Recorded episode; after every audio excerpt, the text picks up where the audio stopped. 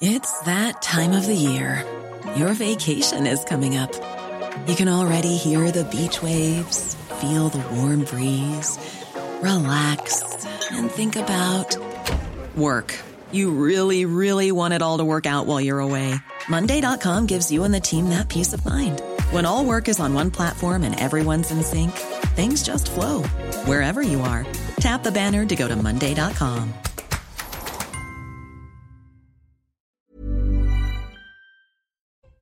19h, c'est l'heure. Regardez, regardez bien vos montres, il est déjà 8h. Il est déjà 8h.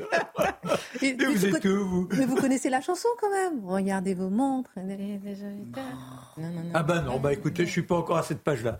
Bon allez, la Minute Info, Simon Guillain, bonsoir à tous. Ça va Simon? Ça va, merci chère Christine, bonsoir à tous. Au Proche-Orient, l'armée israélienne livre des combats acharnés contre le Hamas à Khan Younes. Dans le sud donc de la bande de Gaza, le groupe terroriste palestinien accuse l'État hébreu d'avoir visé cinq structures qui abritent 30 000 déplacés. Et pendant ce temps, la pression internationale s'accentue sur Israël pour trouver une issue au conflit. Confrontée à un vieillissement de la population, la Grèce annonce une augmentation de la prime à la naissance qui sera effective au mois d'avril. De 2000 à 2400 euros pour le premier enfant, 2700 pour le deuxième et 3000 euros pour le troisième enfant. Et puis l'affiche de la 49e cérémonie des Césars a été dévoilée aujourd'hui. Elle rend hommage à Michel Oslo, réalisateur extrêmement connu pour ses films d'animation. La cérémonie des Césars se tiendra en clair et en direct sur Canal+. Ça sera le 23 février prochain. La liste des nommés sera dévoilée ce mercredi, chère Christine. Nous suivrons tout cela, Simon. Merci infiniment. Et au sommaire ce soir, depuis le 14 novembre à Albi, les agriculteurs sont en colère devant un long silence médiatique face à l'info sur CNews. Était l'une des premières émissions à en parler dès l'année dernière. Mais à un mois du salon de l'agriculture, le Premier ministre reçoit la FNSEA et les jeunes agriculteurs en ce moment. Un rendez-vous pour quel résultat? Quel malaise social expriment les agriculteurs? Et sommes-nous devant une forme nouvelle du soulèvement des Gilets jaunes? L'édito de Mathieu Boccoté.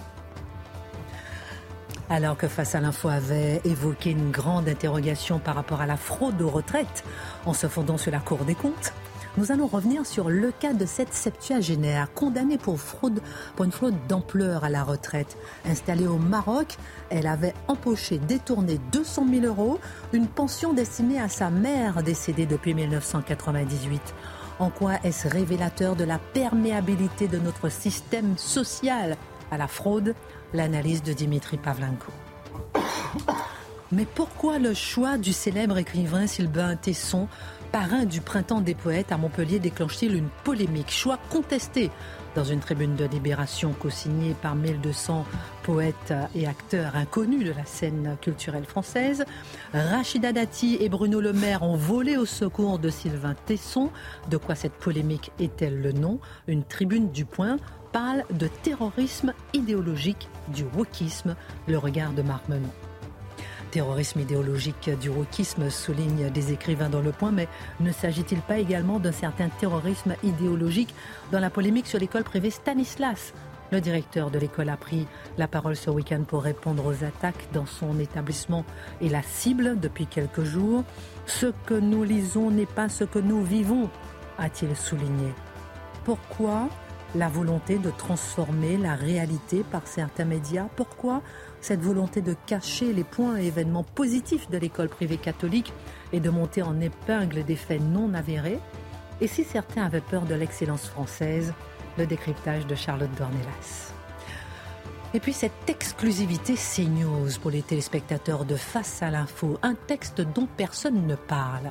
La Commission européenne a déposé un rapport nommé Conscience historique européenne qui a été adopté mercredi dernier. On y trouve une vision de l'histoire de l'Europe très surprenante et l'Union européenne qui mise sur l'histoire pour dépasser les nations. En quoi ce texte, avec ce texte, l'histoire nationale est-elle dans le viseur européen? L'édito de Mathieu Bocoté. Une heure pour un peu de hauteur sur l'actualité avec nos mousquetaires, c'est parti.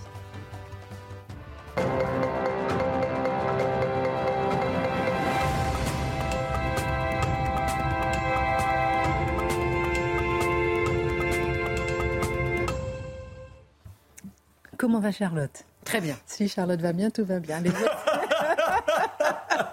ça va, Marc? Oui, parfait. puisque Charlotte va bien.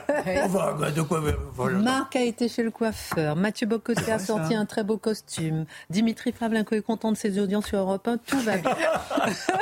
Regardez le logo de CNews que nous avons inversé euh, pour soutenir les agriculteurs. Regardez. Voilà, que nous avons euh, décidé en soutien aux agriculteurs. Et nous allons en parler ce soir. Je disais, Mathieu Boccoté, que nous étions les premiers à en parler dès novembre dernier, dès décembre dernier. Le mouvement a commencé en novembre pour soutenir ces agriculteurs. Alors enfin, sont-ils entendus? La révolte est au cœur de l'actualité et il n'est pas impossible qu'elle se radicalise. Que réclament les agriculteurs, mais surtout quel malaise social expriment-ils en se mobilisant? Et sommes-nous finalement devant une nouvelle forme de soulèvement des gilets jaunes? En fait, nous sommes devant le soulèvement inattendu, c'est-à-dire le soulèvement de ceux qui n'ont pas l'habitude de se soulever. Nous connaissons les grèves rituelles du mouvement syndical qui euh, défilent de manière rituelle, bon, régulièrement pour dire nous protestons contre ci, nous protestons contre ça. Que serait un syndicat sans la possibilité d'une grève, une association de retraités malheureux? Donc, euh, nous sommes habitués à la technique de la grève des syndicats.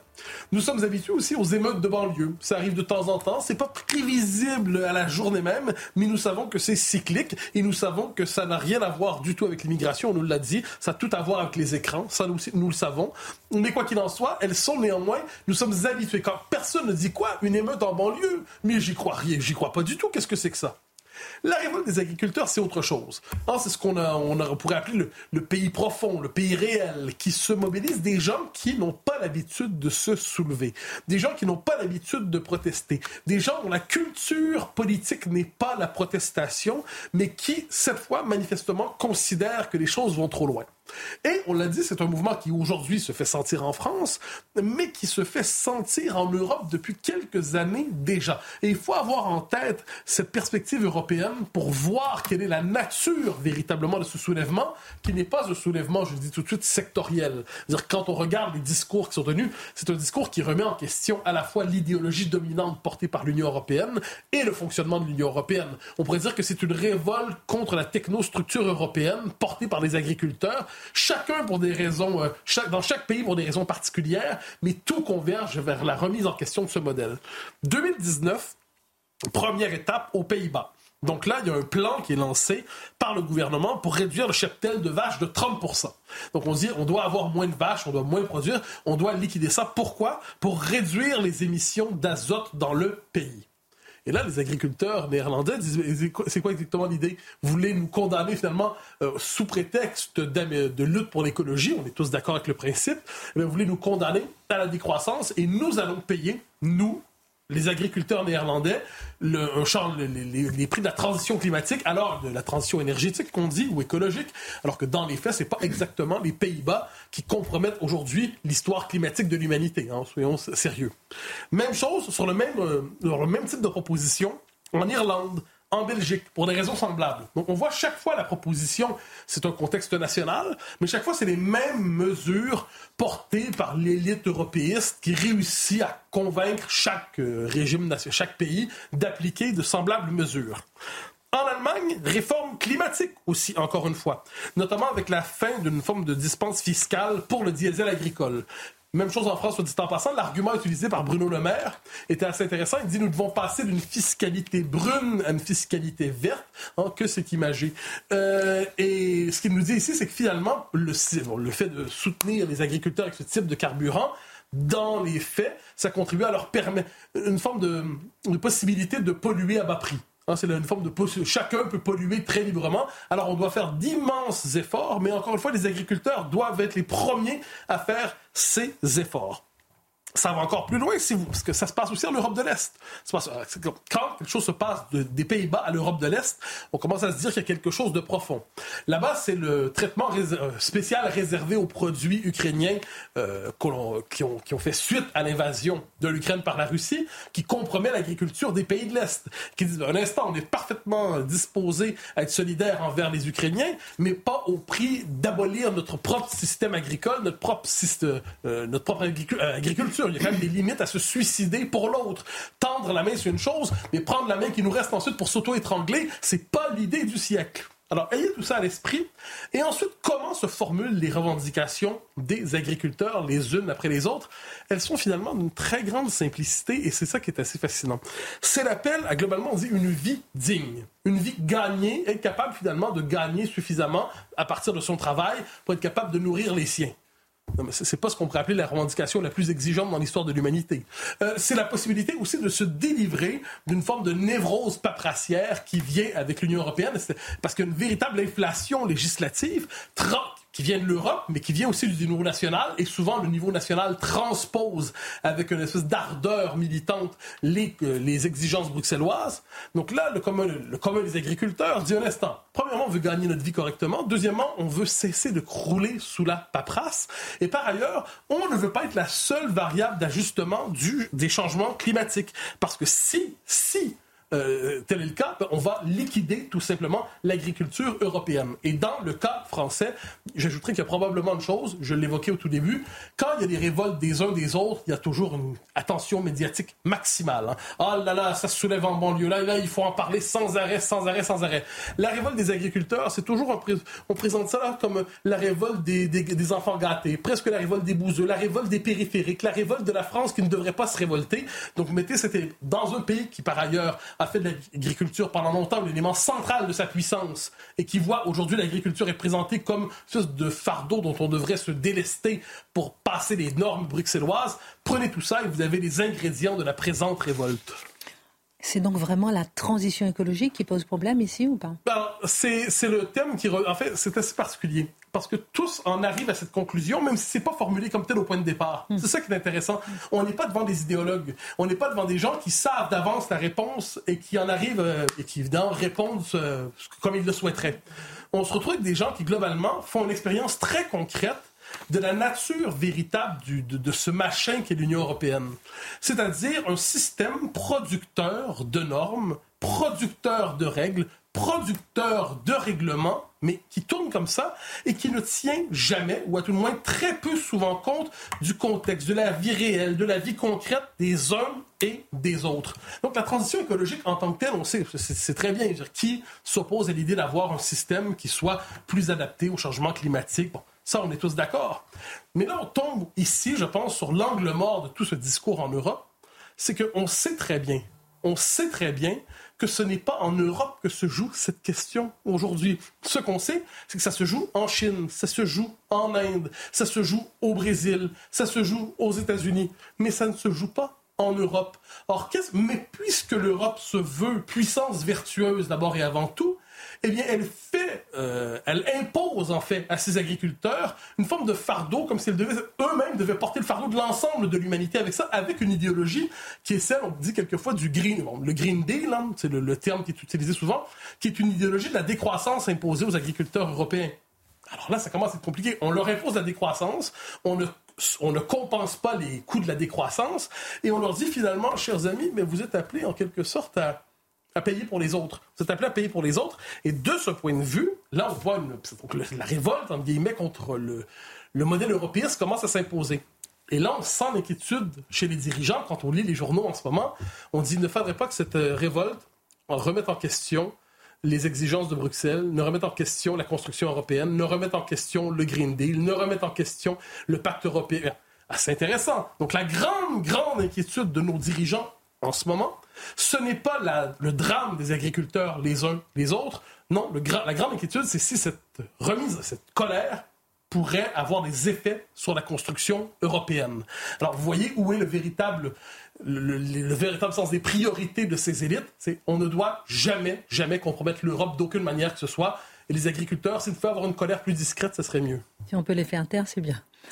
Alors, on y revient. S'agit-il d'une forme de nouvelle de la révolte des Gilets jaunes ben, C'est présenté un peu comme tel partout en Europe. Hein. On se dit, est-ce que c'est donc les Gilets jaunes ont laissé une empreinte?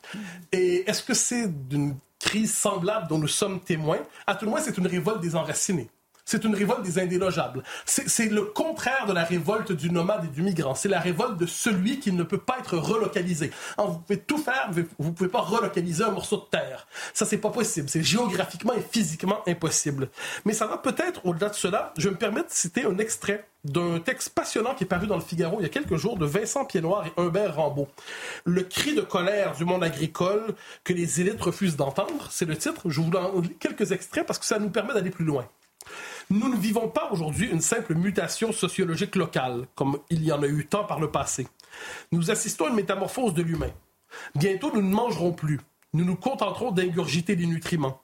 Ce que nous mettons dans notre corps redéfinira ce que nous sommes. Pensons aux aliments carnés. Sous couvert de lutte contre les gaz à effet de serre, mais aussi contre la souffrance animale, nous les désincarnons littéralement, d'aucuns se réjouissant de l'émergence d'une viande dite cellulaire, fabriquée au sein de laboratoires, abstraite de toute origine culturelle, dépourvue de terroir, déracinée pour le plus grand profit des investisseurs qui n'ont cure des conséquences innombrables d'une telle option. Fin de la citation. Ah, c'est assez intéressant. Autrement dit, on voit qu'on n'est pas simplement sur le mode des agriculteurs, c'est une technique, en fait, c'est un, vieux monde qui doit passer. En fait, c'est un monde qui est victime de politiques insensées et probablement d'une philosophie qui les condamne à la disparition. Merci pour votre regard. Euh, la réunion se poursuit en ce moment à Matignon. Si on a des informations, on vous tiendra évidemment au courant.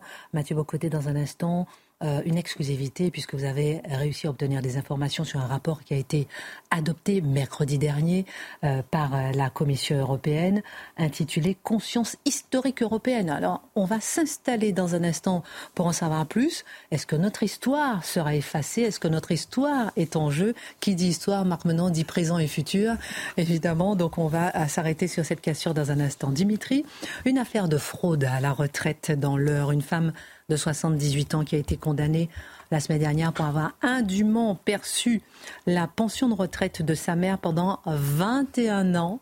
Elle a écoupé de 15 mois de prison avec sursis probatoire pendant 3 ans. Cette affaire, Dimitri, nous rappelle combien notre mm. système social est perméable à la fraude. Et si vous permettez, on en avait déjà parlé ici, on nous avait honni, vomi, critiqué, alors qu'on s'était basé sur le rapport de la Cour des comptes qui euh, pointait du doigt une certaine interrogation. Absolument. Et ce rapport. C'est possible, là. Et oui, oui. Et rappelle, ce rapport de la Cour des comptes, c'était mai 2023.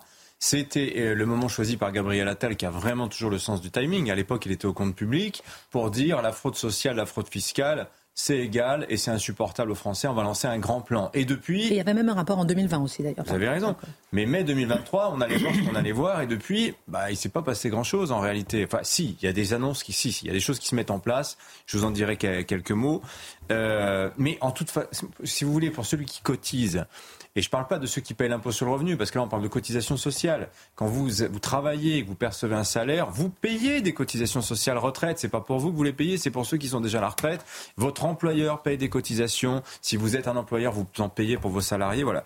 Donc tout le monde est concerné. Et donc ce genre d'affaires, moi, je trouve ça absolument insupportable. Et d'ailleurs, on ne sait pas qui il faut en vouloir le plus. Est-ce que c'est à la fraudeuse quand même, ou à nos grands organismes sociaux. Et en l'occurrence, dans cette affaire-là, hmm. c'est la Caisse de retraite d'Île-de-France qui se fait croquer pendant 21 ans et qui ne voit rien. 21 hmm. ans, c'est hmm. complètement délirant. Et elle est installée au Maroc. Alors voilà, en fait, l'histoire. Racontez-nous. L'histoire. Euh, ce qui s'est passé, c'est que cette femme perd sa mère en 1998. Sa maman décède. Et elle raconte au tribunal qu'à l'époque, elle a pété les plombs. Alors bon, péter les plombs, c'est le genre d'expression qu'on emploie aujourd'hui pour tout dire. Marx en était offusqué il n'y a pas si longtemps. Et bon, factuellement, c'est qu'elle n'a pas déclaré le décès de sa mère euh, à l'état civil français. Et donc, la caisse de retraite n'a jamais eu l'information. Alors, quand vous décédez en France, si c'est à l'hôpital, si c'est dans clinique, c'est l'établissement qui signale à l'état civil. Si, si jamais euh, vous perdez votre papa ou votre maman, que ça se passe chez vous, c'est à vous de le faire. Enfin, généralement, l'état civil est quand même mis au courant d'une manière ou de l'autre. Donc, probablement que la maman, elle, est décédée à l'étranger. Et notamment, probablement que c'était au Maroc. Et donc, la caisse de retraite a continué chaque mois de verser la pension de la maman sur le compte commun qu'elle avait avec sa fille. Donc c'était 840 euros par mois. Donc au bout de 21 ans, je vous épargne le calcul, mais ça fait quand même quelque chose comme 200 000 euros. Voilà. Et entre-temps, la fille, elle part vivre, passer sa retraite à Marrakech, parce que c'est une femme, vous l'avez dit, qui a aujourd'hui 78 ans. Et elle se fait attraper en 2019 à l'occasion de ce qu'on appelle un contrôle d'existence. C'est-à-dire que pour les, pensionnés d'un âge avancé, des gens qui touchent la retraite depuis 20, 25, 30 ans, 40 ans, il y a des gens qui ont fait des carrières de retraités plus 150 ans? que des carrières professionnelles. Hein. Voilà. Et donc, euh, pour l'administration euh, française, la maman, elle avait alors 105 ans. Et donc, lors du contrôle, bah, constaté qu'en réalité, elle était, elle était décédée. C'est fou. Voilà. Et alors, la, fille au tribunal a plaidé, j'ai trouvé ça extraordinaire, la phobie administrative oh. pour expliquer. Non, mais ça devient un argument, vous voyez. Ah oui. t'es venu? Oui, exactement. Euh, pour expliquer n'avoir jamais régularisé sa situation, la situation. Et donc, elle est censée rembourser cette, cette somme, les 200 000 euros. Problème, c'est qu'elle touche elle-même, la fille, 10 000 euros seulement de pension de retraite par an. Donc euh, je ne sais pas si elle a des héritiers, mais enfin, ce sera sûrement pour eux à eux de rembourser ces fameux 200 000 euros. Et elle s'en sort très bien, parce qu'en première instance, au mois de juin l'année dernière, elle avait pris 8 ans ferme. Là, elle s'en sort, vous l'avez dit, avec 15 mois, avec sursis probatoire de 3 ans. C'est-à-dire que si elle ne fait rien pendant 3 ans, bah, elle n'ira jamais en prison, cette femme. Voilà. Alors Dimitri, cette fraude aux défunts non déclarés qu'on a vu qui est assez euh, facile hein, finalement à réaliser, qu'est-ce que ça représente pour euh, les euh, finances publiques? Alors là, permettez-moi de vous citer Margaret Thatcher parce que faut toujours rappeler qui est volé. L'argent public n'existe pas. Hein, c'est mm. l'argent des contribuables. Hein, c'est l'argent public, celui qui appartiendrait à tout le monde. Non, non, non. C'est l'argent qui vient des impôts, qui vient des cotisations. Et là, c'est bah, le vrai pactole français. C'est 600 milliards par an nos cotisations, retraite, maladie, chômage, etc., etc. Euh, alors. Euh, combien, combien ça coûte? C'est quoi, quoi cette fraude? Alors là, vous savez, c'est l'éternel débat. Et il se trouve que depuis trois ans, on a la MICAF. Donc c'est une mission interministérielle de, euh, de coordination antifraude, donc qui, qui, scanne un petit peu, si vous voulez, les, les différents ministères et qui vient de publier justement, c'est très intéressant, il y a quelques semaines, le bilan 2022 de la lutte contre les euh, la fraude aux finances publiques. Donc, ce rapport sur 2022, on n'a pas encore le rapport pour l'année dernière, hein, nous dit la fraude fiscale et la fraude sociale détectées 7 milliards 50 millions d'euros. Alors c'est pas mal d'avoir ce chiffre parce que il se trouve que la Cour des comptes, euh, en juin de l'année dernière, nous avait dit c'est entre 6 milliards 4 et 8 milliards. Vous voyez? Donc finalement, on était pas, on approchait quand même, euh, des, on, on, était sur à peu près le, le, le, le même volume. La même fourchette, oui. Alors, et alors là, évidemment, il y a toujours il y a des masochistes de la cotisation sociale qui vont dire mais c'est rien, c'est 2,5% des cotisations sociales versées. Mais enfin bon, 7 milliards d'euros. Bah, moi, je n'ai pas ça sur mon compte en banque. Personnellement, ça me choque. Il y a des gens que ça choque pas en France. Et donc sur ces 7 milliards, vous avez 738 millions d'euros sur les prestations sociales. Vous voyez, on va descendre un peu dans, dans, dans, dans le grain, si vous voulez et euh, pour un peu moins de 49 000 sanctions administratives. C'est-à-dire que vous avez 59 000 personnes qui se sont fait attraper pour fraude sociale, c'est fraude à une, à une, prestation sociale. Et sur le poste retraite, donc là j'en viens à ma petite dame de Marrakech, euh, euh, alors c'est tout petit en réalité, c'est 17 millions et demi d'euros de fraude détectée de fraude détectée. À quoi s'ajoute 10 millions, nous dit la MICAF, pour la faute. Alors la faute, la fraude, c'est quoi la différence? Alors la faute, c'est soi-disant que vous n'auriez pas eu l'intention de frauder. Mais disons qu'en fait, c'est plus vous avez de ressources et, si vous êtes fraudé, euh, enfin, si vous fraudez et que vous avez beaucoup de ressources, là, généralement, on vous tombe dessus. Et, mais je suis pas sûr que ce soit très robuste juridiquement, cette euh, nuance, mm. hein, faute, fraude. Bref. Mais alors, L'iceberg total de la faute fraude, c'est quoi hein, Parce que là, vous avez vu, je vous ai dit en gros euh, de l'ordre de 27 millions d'euros détectés. Eh bien, alors très intéressant, là, c'est la Cour des comptes dans son rapport dont je vous parlais de mai 23, 2023, livré une estimation alors assez imprécise, mais quand même choquante. Euh, fraude détectée, je vous ai dit donc 738 euh, millions pour les prestations sociales. Eh bien, en fait, on estime qu'au total, ce serait entre 3 milliards et demi et 5 milliards d'euros de fraude sociale totale. Et les retraites, ce ne serait pas 17 millions 5, comme je vous ai dit, mais plutôt entre 100 et 400 millions d'euros. Donc vous voyez, pour 1 euro détecté, il y en a entre 5 et 20 qui se baladent dans la nature, on ne sait pas trop où ils sont passés. Je rappelle le chiffre que donne Charles Prats aussi, lui dit 50 milliards pour la fraude sociale. Voilà. Mais vous voyez, c'est... Et ça passe crème. Bah, ça passe crème. Hein. Non, mais ce moi, ce que je trouve frappant, c'est que on n'arrive pas à avoir des chiffres fiables. Voyez Et alors, l'autre exemple qui marche toujours, c'est celui, c'est les cartes vitales surnuméraires, celles qui sont éditées et qui ne sont attribuées à des gens qui sont soit morts, soit qui n'existent pas. Voilà. alors, les chiffres, alors là, c'est n'importe quoi. En février, euh, en 2013. L'inspection générale des finances nous dit qu'il y aurait 7 millions 7 cartes vitales surnuméraires qui ne correspondent à, personne et qui sont actives pourtant. Hein. Mmh, mmh. Bon, 7, 7 millions 7. Février 2020, la directrice de la sécurité sociale nous dit non, en fait c'est moins, c'est 2 millions 6. Tout de même. Bon, six, mois plus tard, la même sécurité sociale nous dit non, en fait, euh, c'est 537 000. Et à la fin de l'année 2020, on n'est plus qu'à 41 000. Voilà. Et euh, finalement, la Cour des comptes, l'année dernière, nous dit non, c'est 3 millions. Bon, alors moi, je ne sais plus. On est entre 41 000 et 7 millions 7. Voilà, dites-vous ça. Voilà. Bon, pour revenir à notre petite dame de Marrakech, ah bah, peut-être qu'on fait une petite pause. Ah oui, je, non, histoire vous intéresse. Non, mais je suis tellement, euh, je suis tellement ce que vous dites, j'ai complètement oublié la pause. Mais c'est vrai qu'on a envie de comprendre pourquoi est-ce qu'on n'arrive pas à traquer les fraudeurs et puis pourquoi tout ce méli-mélo de chiffres, euh, mm. euh, certains donnent un chiffre, d'autres un autre chiffre, on conteste, etc., pour noyer le poisson, et pourquoi personne ne s'attaque vraiment à la fraude sociale? On comprend pas, on va se poser la question, et puis dans un instant, l'exclusivité avec vous. À tout de suite. Dans un instant, euh, Mathieu Bocoté, vous allez nous parler de cette conscience historique européenne. Est-ce que notre histoire va disparaître? Qu'est-ce qui s'est passé à la Commission européenne? On en parle dans un instant. Sylvain Tesson, réhabilité ou pas? Quelle polémique? De quoi cette polémique est-elle le nom? On en parle avec vous. Euh, Marc Stanislas, encore. La polémique aussi, ce que nous vivons n'est pas ce que nous lisons. On pourrait prendre ce slogan euh, du directeur de l'école privée Stanislas et le répéter en boucle. Et avant de revenir avec vous, Dimitri Pavlenko, je voulais euh, dédier un petit prix que j'ai reçu aujourd'hui, qui me sera remis en mars, hein, sur la défense, le prix Richelieu pour la défense de la langue française. Ah oui Ouais, mais je, veux vraiment le dédier aux téléspectateurs de CNews, nos fidèles, fidèles, depuis le 14 octobre 2019. Non, mais c'est vrai, je suis très touchée parce que euh, euh, depuis le 14 octobre, vous nous avez suivis par monts et par, par vents et par... Bon, ok, par vents et par mots, par, sous la pluie. Voilà, sous la pluie, dans la tempête, dans la neige, dans le verglas. Vous nous avez toujours suivis, vous nous avez toujours soutenus. Donc je tiens à vous dédier en tout cas ce prix et merci à l'Association de la défense de la langue française pour ce prix Richelieu. Bravo. Que je partage avec vous. Richelieu, le créateur de la ah. de l'Académie. Eh oui, eh oui. Merci mon cher Marc. Dimitri, j'ai failli oublier la pub parce que j'étais scotché à vos explications. Pourquoi n'est-on pas plus efficace hmm. à traquer ces fraudeurs, ces fraudeurs de la, de, en matière de des prestations sociales Vous avez 8 heures là devant, vous là pour, On s'installe. Non mais pour reprendre le cas de notre petite dame de Marrakech qui pendant 21 ans perçoit.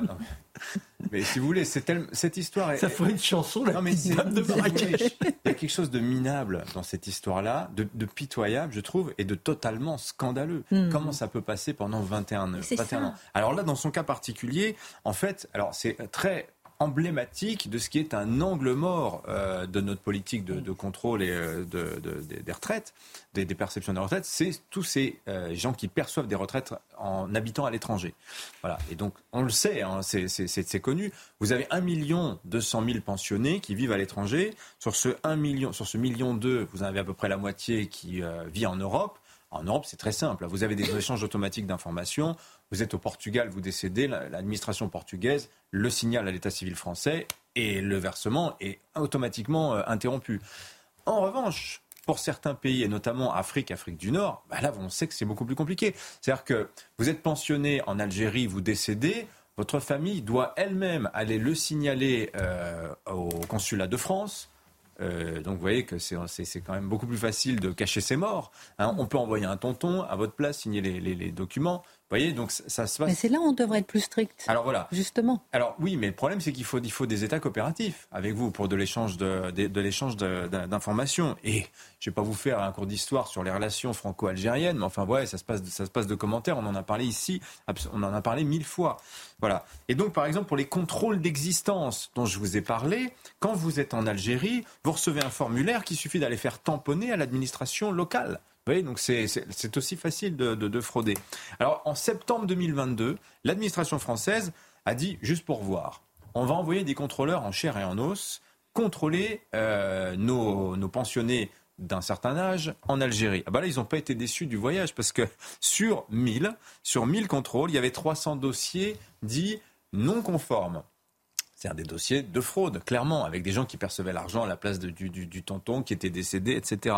Et alors encore mieux, je vous avais déjà donné ce chiffre, il est dans le rapport Être seul, pour ceux qui le cherchent, rapport d'un parlementaire paru en 2020. C'est dans ce même rapport où l'on lisait qu'il y avait 1 800 000 cartes vitales surnuméraires. L'un de ces nombreux chiffres qui circulent, mais quand même assez, assez costaud. Alors lui, il donne le chiffre d'une enquête Agir Carco. Vous voyez, c'est les complémentaires retraites. Et alors là, sur les 1000 allocataires de l'échantillon algérien, lors de ce contrôle de 2020, vous avez 179 allocataires qu'on dit fiabilisés, c'est-à-dire qui méritent de percevoir leur pension. Vous en avez 691 qui n'ont pas été retrouvés. Voilà. Donc 7 sur 10. Sur 1000, hein Sur 1000, hein. Et vous en avez 130 qui étaient décédés. Donc c'est-à-dire un, un, taux potentiel de fraude de 82% sur cet échantillon-là. Donc il n'est pas forcément emblématique des 350 000 pensionnés du système de retraite français qui vivent en Algérie. Enfin, quand même, voilà, ça vous donne une idée quand même de ce fameux iceberg de la fraude dont on aperçoit évidemment que, que la surface, c'est-à-dire la fraude détectée, qui est extrêmement parcellaire de la totalité de la fraude. Mais circuler, il n'y a rien à voir. En général, personne ne veut qu'on ah bah, en parle. Écoutez, moi je crois que c'est insupportable aux Français. Et en ces temps où l'argent public se fait rare, vous voyez, on prend 10% sur l'électricité, on sait où aller le chercher, l'argent, hein, dans les poches des Français. Donc, euh, vous voyez, là, il y a un vrai sujet. Et moi, je rappellerai à Gabriel Attal ses engagements de ministre des Comptes publics. Ce serait bien qu'il s'en souvienne maintenant qu'il est Premier ministre. Allô, Gabriel Attal C'est vrai. Non, mais c'est vrai, il avait. On, attend la suite. Marc Menant, euh, on a beaucoup de sujets ce soir, mais on va s'arrêter euh, parce que j'aimerais vous faire réagir sur plusieurs sujets. Mais tout de suite, Sylvain Tesson. De quoi cette polémique est-elle le nom? Sylvain Tesson, donc je le disais en titre, euh, et qui est parrain du printemps des poètes à Montpellier. 25e édition. 25e édition. Ça, ce choix déclenche une polémique. Signature dans Libération de, les co-signataires, 1200 co-signataires, artistes, poètes inconnus. Et aujourd'hui, une contre-tribune dans Le Point avec 30 écrivains qui soutiennent Sylvain Tesson. Rachida Dati soutient Sylvain Tesson, le brenniste Bruno Le Maire. De quoi cette polémique Jacques Lang, le créateur. Oui, Jacques Lang. N'oublions pas. Bah oui, c'est quand même important parce que c'est lui au départ qui a la philosophie en application avec ce printemps. Alors, les pétitionnaires, je dirais, tels les, chenilles processionnaires. Vous savez, les chenilles processionnaires, elles sont là dans le regroupement toxique urticant. Ah bah oui, ça pique, ça pique, ça vous met des boutons partout. Et c'est l'instinct grégaire qui les fait se retrouver. 1200, 1200 contre un seul homme. Alors, euh, on cherche et puis on regarde les signataires. Mais je vais aussi vous lire quand même la prose qui est la leur, ça mérite. Mais parmi ces personnages, l'un des plus connus, si ce n'est le plus connu, c'est un spécialiste des mots, un expert. Les mots, il s'en occupe au quotidien, c'est sa tâche, puisqu'il est médecin. Donc, les mots, les, les pas. Et il a écrit un ouvrage, entre autres, qui a été, paraît-il, un véritable succès. C'était Bref de comptoir au service des urgences. Et ce monsieur s'appelle Baptiste Beaulieu et il sévit une fois par semaine sur eh, France Inter, forcément. C'est-à-dire, c'est la milice, la milice de la bien-pensance. C'est extraordinaire. Ces gens-là ne veulent plus qu'il y ait véritablement dans ce pays la possibilité de se laisser aller à toutes les extravagances, à toute l'incandescence des pensées. Non, non, non, non, non, non, non. Il y a une pensée, elle est remarquée et nous devons nous y tenir. Et si on l'applique à leur prose, il est vrai qu'il est dommage de sortir de cette capacité. Je, vais lire. Hein. Nous refusons. Alors c'est extraordinaire, ces gens, j'ai dit, le plus connu, j'ai donné son nom, mais eux, nous refusons qu'un événement culturel auquel nous sommes de fait inextricablement liés ES. Ah bah oui, l'écriture inclusive, forcément. Parce que quand vous êtes poète, poète, c'est poétesse, écrivain, écrivaine, etc., etc. Il n'est pas question d'avoir simplement la recherche de cette image extraordinaire se fondre derrière l'emblème poète. Les vers. Non, non, non. Il faut aller chercher un genre. Alors je reviens donc. Nous refusons qu'un événement culturel auquel nous sommes, de fait, inextricablement liés de façon symbolique, soit consigné par une figure de proue de l'extrême droite littéraire aux côtés de Michel Houellebecq et Yann Moix. C'est-à-dire qu'eux, ils vivent qu'en groupe. Ils ne peuvent pas comprendre qu'un poète, un écrivain, c'est solitaire. Non, non. Ils ne peuvent pas garder uniquement Tesson. On va coller Tesson à côté de Houellebecq et de Yann Moix. Et l'étiquette extrême droite. Ah bah oui, extrême droite, bah forcément. Puisque vous ne pensez pas comme les autres. Alors, et alors continuons. Un un triste panel d'écrivains, bah oui, c'est affligeant même, en vogue, dont les, alors essayez de comprendre, dont les prétendus accidents de parcours se révèlent en réalité les arcanes d'un projet d'une sinistre cohérence que nous refusons et condamnons. Vous avez trois heures. Traduction. non, c'est l'hiéroglyphe, c'est extraordinaire. Et nous demandons alors là, c'est extraordinaire. Nous demandons au printemps des poètes d'y renoncer. Et là, ça se termine par ciel.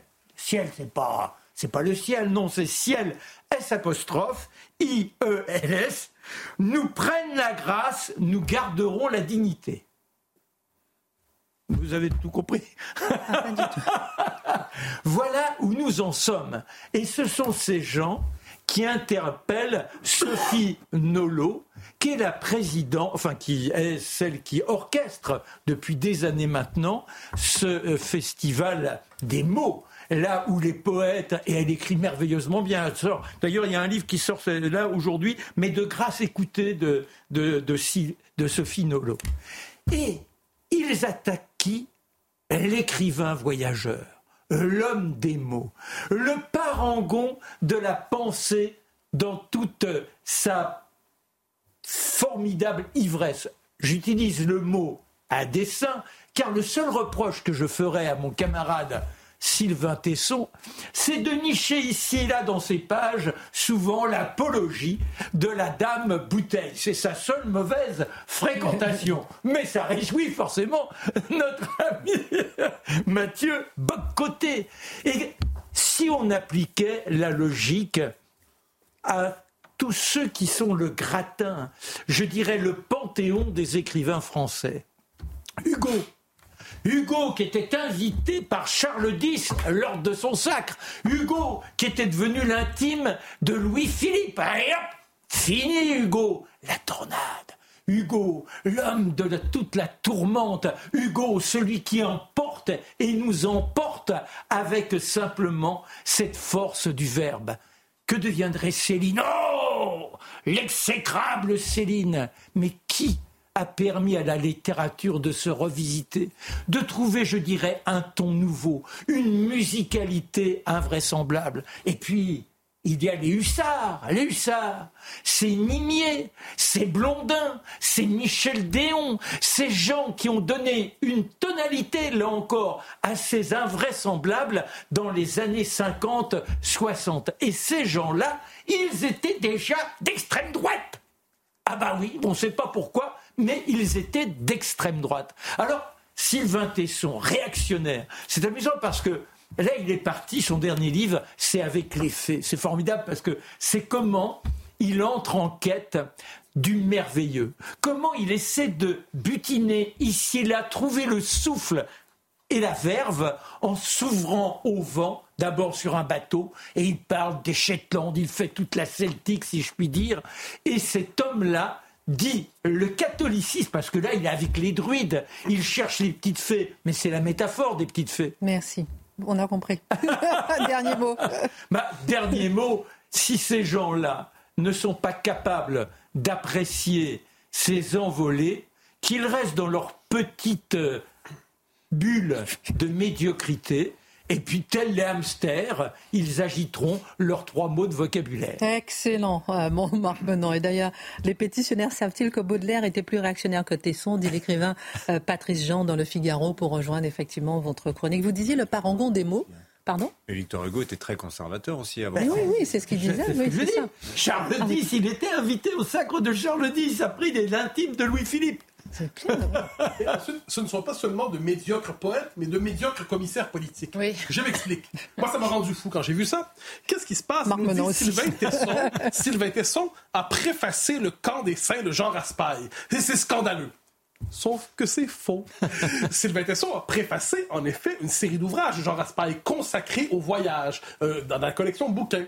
Et donc, c'est une préface, mais qui n'est pas une préface au camp des saints. Donc, ce que j'en comprends de la collection des 600 personnages... 1200. 1200. 1200, c'est vrai, 1200, les pétitionnaires euh, aveugles, eh bien, ils dénoncent un auteur en fonction d'une préface qui n'est pas liée à un, un ouvrage, donc ils n'ont lu ni la préface, je devine qu'ils n'ont pas lu le Camp des Saints non plus, ils n'ont pas lu les ouvrages préfacés par Tesson, et au final, ils le condamnent néanmoins. À partir de quoi? À partir d'un ouvrage de François Krug, Fracture, euh, Fracture française, Réaction française, où que- quelle était la méthode utilisée pour savoir si Tesson était un méchant?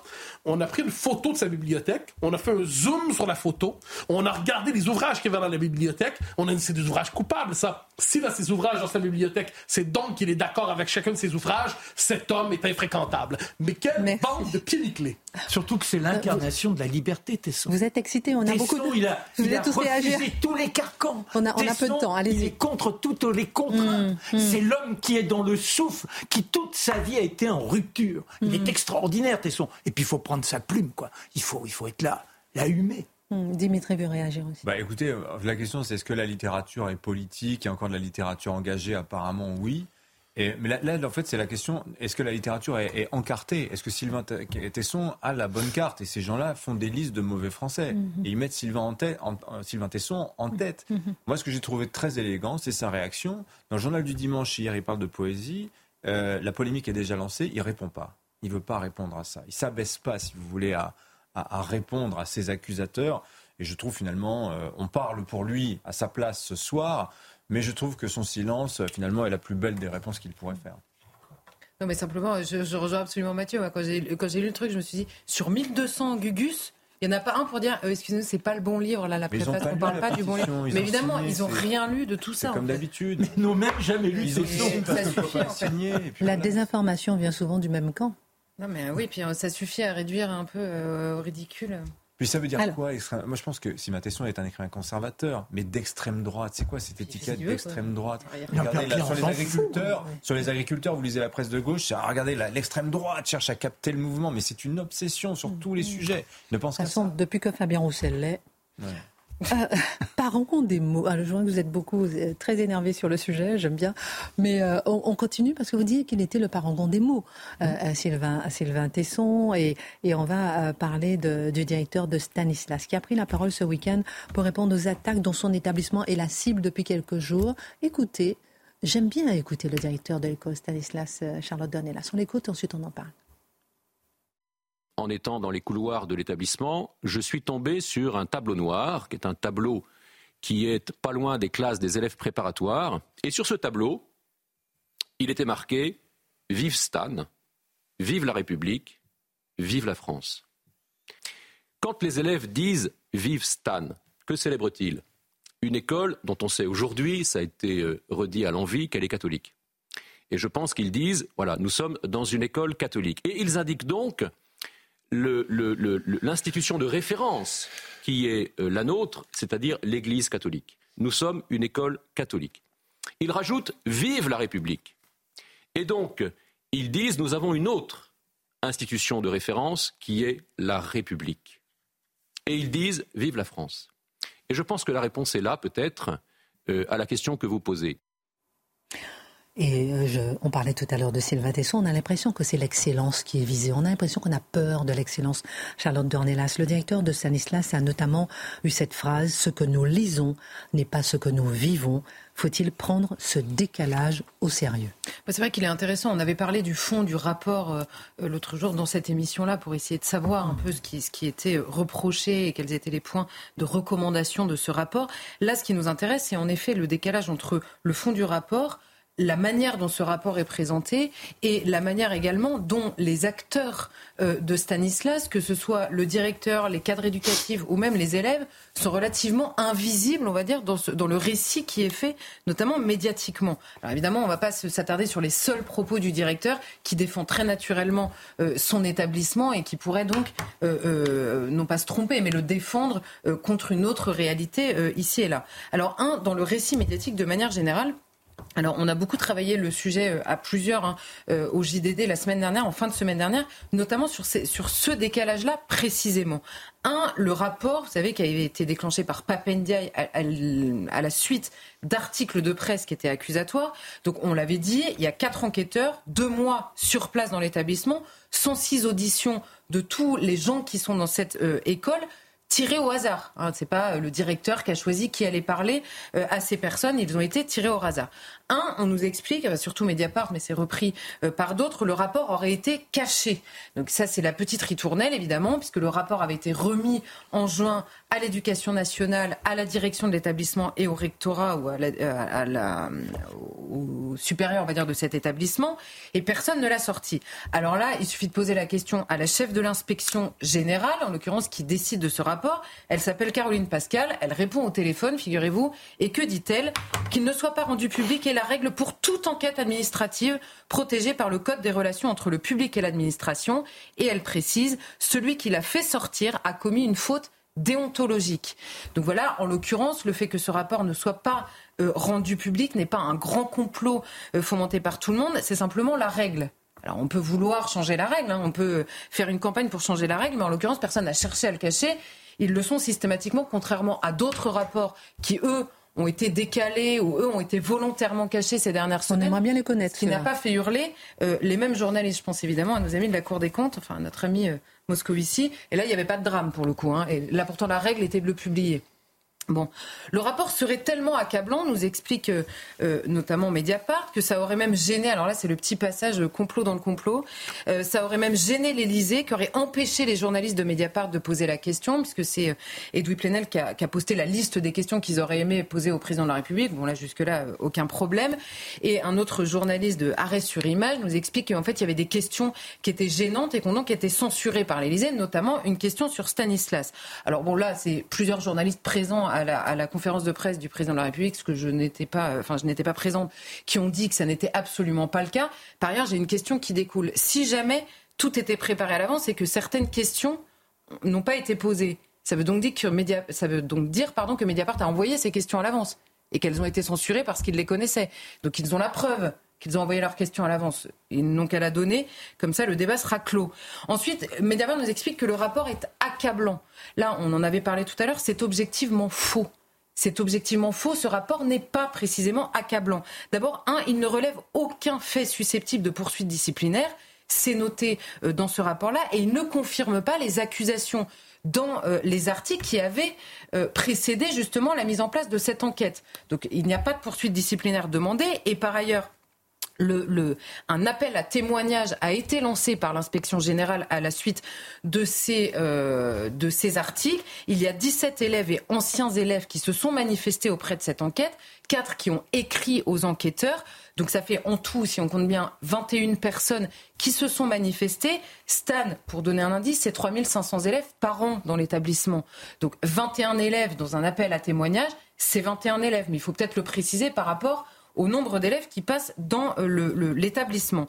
Et ensuite, l'inspection générale précise qu'elle n'a trouvé aucun élément dysfonctionnel, je cite encore, depuis l'installation de la nouvelle direction en 2015, en l'occurrence M. Gauthier, euh, qu'on vient d'entendre. Les éléments évoqués, notamment dans les articles de presse, repris à l'envie ces derniers jours, sont plus anciens. Ils datent d'avant 2015 et le rapport évoque seulement le cas d'un catéchiste du collège signalé pour des propos homophobes qu'il a tenus au mois de janvier et de mai 2023. Je cite encore, il a été écarté par la direction avant même la fin de l'enquête. Il a été écarté et là, ces derniers jours, vous avez vu euh, sortir partout l'info sur laquelle le parquet ouvre une enquête euh, euh, à Stanislas. En réalité, le parquet a ouvert à l'automne une enquête sur ce catéchiste-là après qu'il a été viré et dénoncé et, et signalé par les inspecteurs Au parquet, précisément, ça ne vise absolument pas Stan, ni la direction, mais ce catéchiste qui n'enseigne plus à Stan en raison des propos qu'il a tenus. C'est quand même pas exactement la même histoire, vous me l'accorderez. Donc en l'occurrence, Stan n'est pas directement visé par un rapport accablant. Alors, vous parlez de 17 élèves qui se sont manifestés pour en témoigner contre leur établissement, mais qu'en pensent les autres élèves? Alors, bon, évidemment, euh, le propos ne sera pas exhaustif et je ne vais pas faire, moi, à l'inverse, ce que je leur reproche de faire, mais en l'occurrence, c'est les méthodes qui peuvent être interrogées. Parce que pour aller chercher les élèves qui parlent aujourd'hui euh, dans les différents papiers, donc à charge contre Stanislas, il faut vraiment les chercher parce qu'il y en a peu, c'est la stricte réalité, il y en a peu. En revanche, vous claquez des doigts et vous demandez à des élèves ou à des parents d'élèves de vous parler de Stan, il y en a beaucoup. J'ai fait l'expérience, je l'ai fait la semaine dernière, il y en a des dizaines qui ont euh, euh, voulu euh, témoigner. À la sortie de Stanislas ces derniers jours, il y a beaucoup de journalistes qui se sont pointés à la sortie de l'établissement. Alors c'est intéressant de savoir que vendredi dernier, tous les élèves de l'établissement ont eu un rendez-vous avec leur direction pour faire le point, parce que vous imaginez que euh, c'est de la maternelle au prépa, un hein, Stan, donc il y a tous les élèves, ils sortent, il y a des journalistes partout. Vendredi dernier, la rue entière était bloquée par la police en raison du risque d'attaque sur l'établissement. Vous imaginez bien que les élèves ne parlent que de ça avec leurs profs, avec leurs, leurs, euh, euh, leurs, leurs, enseignants et leurs euh, encadrants, et que bon, il y a une ambiance un peu particulière. Ils ont eu ce rendez-vous pour poser toutes les questions qu'ils voulaient, faire le point sur ce rapport, ce qui était dedans, et il a été précisé aux élèves qu'ils pouvaient répondre à absolument qui ils voulaient, quand ils voulaient aux différents médias. Et la direction leur a dit la seule chose qu'on vous demande, c'est une transparence totale et l'honnêteté qu'on essaie de vous enseigner à Stan c'est une consigne qui n'est pas exactement la consigne d'une direction sectaire euh, à l'endroit euh, d'élèves dans une telle euh, polémique, on va dire. Et alors, il y a une journaliste de France 2 je, je m'attarde sur elle parce que France 2, c'est le service public en l'occurrence. Donc son, salaire est aussi payé par les parents euh, de Stanislas. Et puis ils nous répètent suffisamment toute la journée qu'ils ont beaucoup plus d'argent que les autres. Donc ils participent beaucoup plus même au salaire euh, de des journalistes de, du service public. Et elle, elle a fait passer un message dans un groupe d'élèves et d'anciens élèves de Stan et disant qu'elle cherchait des témoignages. Certains l'ont appelé. Ils l'ont appelé immédiatement. Et elle leur a explicitement signifié à ces élèves-là que leur témoignage, en l'occurrence, qui voulait défendre leur établissement, que leur euh, témoignage ne l'intéressait pas parce que pour nous, c'est vraiment pour confirmer, avoir des témoignages qui confirment ce que dit le rapport de Mediapart. Il n'y a jamais eu de rapport de Mediapart. Le rapport, c'est l'inspection générale pour commencer. Mais la lecture du rapport par Mediapart, et cette journaliste a refusé, on va dire, les témoignages de certains élèves parce que ce n'est pas ce qu'elle cherchait. C'est quand même une manière de faire une enquête qui est originale. Et elle, ce n'est pas ce que Mediapart disait. C'est parce que Mediapart disait, c'est ça. Et donc, euh, elle a refusé ces témoignages-là.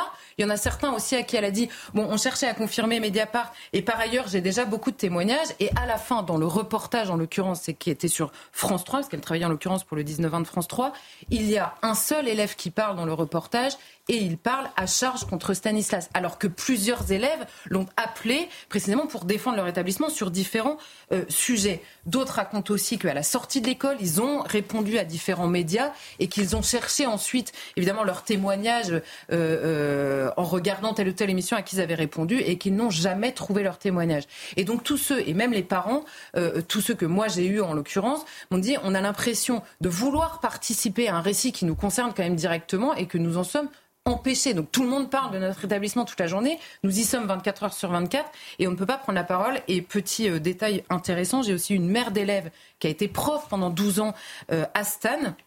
Elle a été tirée au sort pour participer à l'enquête. Elle a signé cette enquête de l'inspection à la fin, disant mes propos étaient très fidèlement reportés dans cette enquête. Et elle me dit depuis une semaine, le récit médiatique qui est fait sur cette enquête, c'est un monde parallèle parallèle. Et cette, femme a participé et signé l'enquête de l'inspection. Donc on voit bien qu'il y a un décalage qui est, euh, qui est absolument certain. Charlotte Dornelas, comment déceler la vérité entre témoignages qui racontent des vécus différents mais pas forcément faux?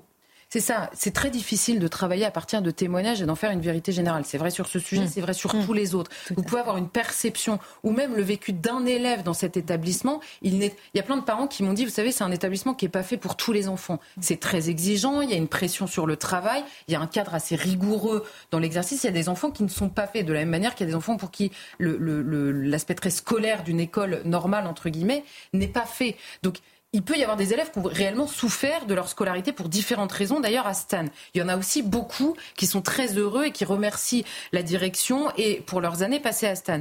Ensuite, il y a des faits isolés qui sont pénalement répréhensible, hein, puisqu'on nous explique que c'est soit contraire aux valeurs de la République, soit pénalement répréhensible. On va prendre la loi quand même pour, pour cadre, ce sera plus simple. Donc il y a des faits isolés qui, en l'occurrence, ont été traités.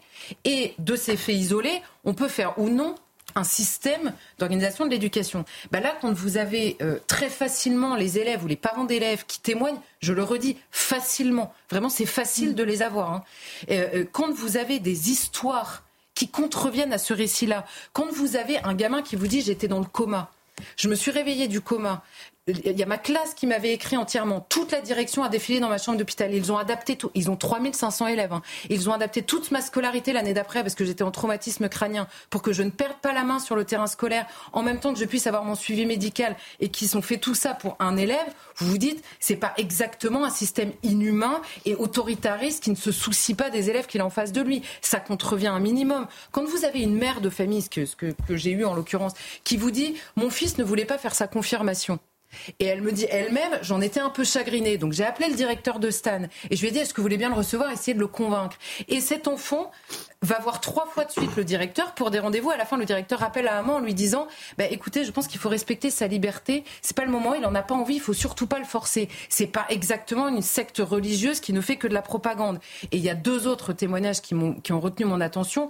Un, une mère de harceleur une mère de harceleur qui m'a dit le premier jour où la direction a été euh, euh, comment dire informée, j'ai été appelée immédiatement. J'y suis allée. On a réglé le problème. Ça a été un, moyen de l'éduquer un à la protection des plus faibles, deux à la question du pardon. Et le problème a immédiatement été réglé. Et par ailleurs, les parents qui vous disent les propos qui sont réellement offensants, qui existent dans les cours de récréation, quand ils sont entendus, sont immédiatement sanctionnés trouvez-moi beaucoup d'écoles où c'est le cas. Donc quand votre problème, c'est l'élitisme, l'enseignement privé, l'Église catholique ou la morale qu'elle enseigne, parce que c'est évidemment ça le fond du problème, il faut le dire comme ça. Et au moins, on mène la guerre euh, entre adultes, par ailleurs, euh, qu'il convient de mener sur, sur le terrain des idées. On attend que des rapports soient publiés, des rapports dans d'autres écoles non catholiques ou non privées. Ça aurait été intéressant. Merci pour le sens de la précision, euh, ma chère Charlotte. Mercredi dernier, Mathieu Bocoté, il y a moins d'une semaine, le Parlement européen adoptait une résolution consacrée à la conscience historique européenne. Et dans cette résolution, on trouve une vision de l'histoire de l'Europe qui vous a surpris et qui peut surprendre plus d'un ce soir. Et c'est un texte qui était adopté. Alors, Je, précise. Il s'agit d'un texte sur la conscience historique européenne. D'abord, quelle est la vision de l'histoire qui nous est proposée pour l'Europe, la trame de fond qui devrait commander la relecture de l'histoire européenne? Je cite. Un examen critique du passé ne devrait toutefois pas se limiter à attirer l'attention sur les victimes des régimes autoritaires et totalitaires, mais réévaluer toutes les sombres périodes de l'histoire européenne, notamment le colonialisme, le racisme, les violations des droits de l'homme et les injustices historiques fondées sur le genre. Bon, ça, c'est la trame de fond proposée. Ensuite, on nous explique, et c'est assez ah oui, j'ajoute, considérant que les injustices fondées sur le genre, les croyances et l'appartenance ethnique sont ancrées dans l'histoire européenne depuis de nombreux siècles, se manifestant notamment par l'antisémitisme et l'antiganisme, et qu'elles sont lourdes de conséquences pour l'Europe et le reste du monde. Donc ça, la trame de fond, c'est une Europe fondamentalement discriminatoire. On nous explique aussi, et c'est intéressant, euh, euh, quelle est la fonction de l'histoire? Hein? Quelle est sa fonction? Pourquoi enseigne-t-on l'histoire?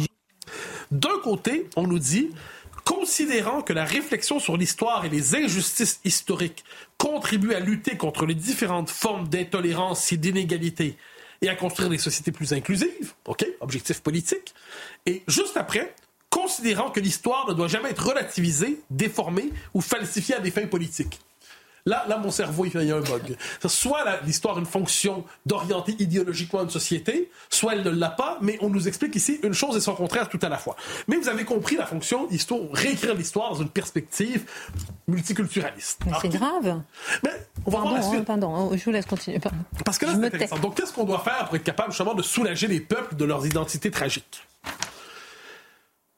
Le, donc le, texte souligne le rôle essentiel de l'éducation et invite les États membres à actualiser leurs programmes d'études et méthodes d'enseignement existants afin de faire passer l'histoire européenne et mondiale avant l'histoire nationale et de mettre davantage l'accent sur une compréhension supranationale de l'histoire.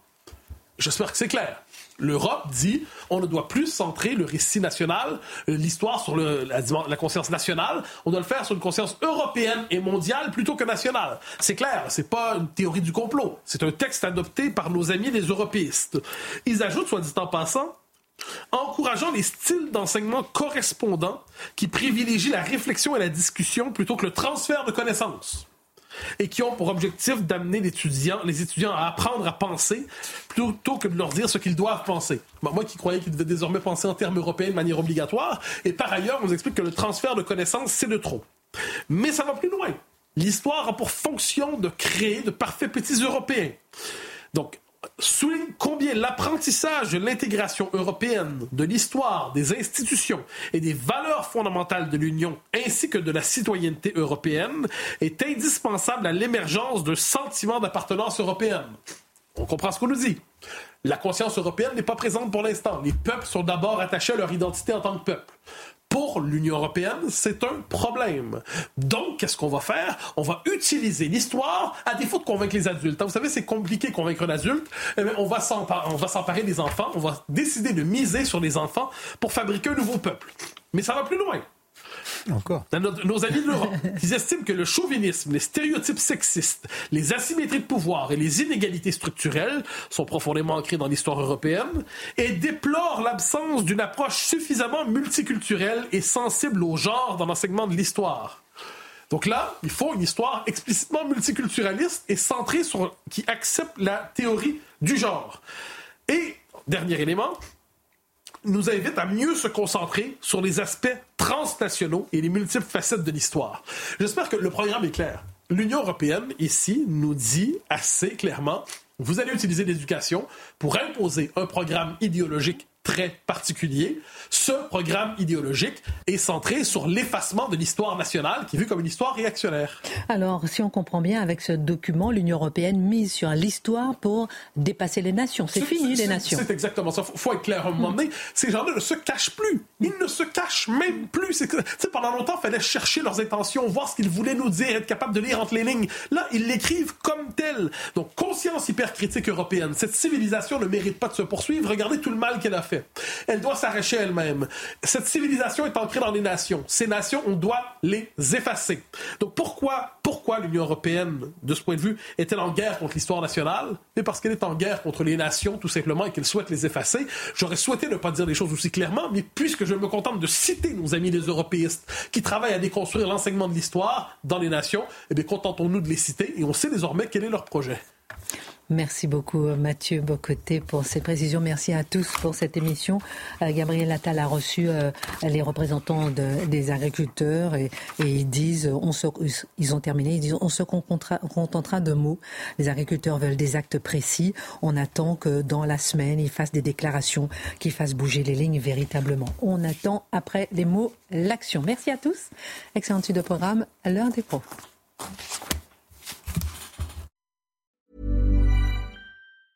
When your skin feels nourished and glows, you radiate confidence. Osea makes giving your skin a glow up easy with their clean, clinically proven Mega Moisture Duo. This seaweed powered duo features two of Osea's best sellers, Undaria Algae Body Oil and Undaria Collagen Body Lotion. Glow from the inside out. Get 10% off your first order with code GLOW at OseaMalibu.com. That's O S E A Malibu.com code GLOW.